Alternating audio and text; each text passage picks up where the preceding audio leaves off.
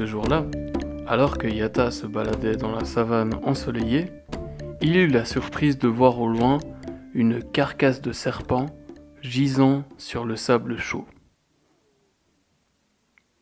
Il s'en approcha donc, et ce faisant, il eut la surprise d'apercevoir Arthur le serpent, qui lui aussi était là, en train d'observer la carcasse, et qui l'avait déjà vu arriver.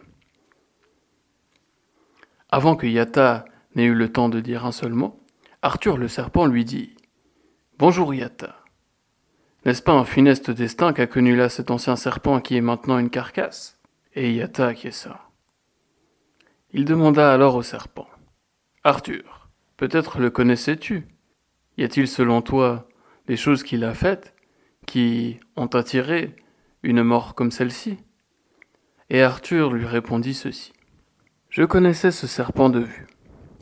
Je ne connais pas son nom, mais je sais simplement que, parmi les nôtres, il était l'un des plus égoïstes. Alors Yata lui dit Ah, je comprends.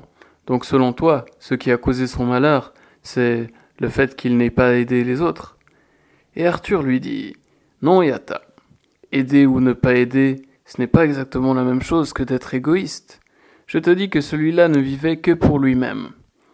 Cela veut dire qu'il n'avait pas saisi le principe essentiel de la vie. Et Yata lui dit Je ne comprends rien à ce que tu racontes. Alors Arthur le serpent lui dit simplement La vie nous a été donnée. Si nous décidons de ne vivre que pour nous-mêmes, alors même que ce qui nous donne la vie n'est pas nous-mêmes, nous ne vivons pas en accord avec le principe même de la vie. Et ainsi,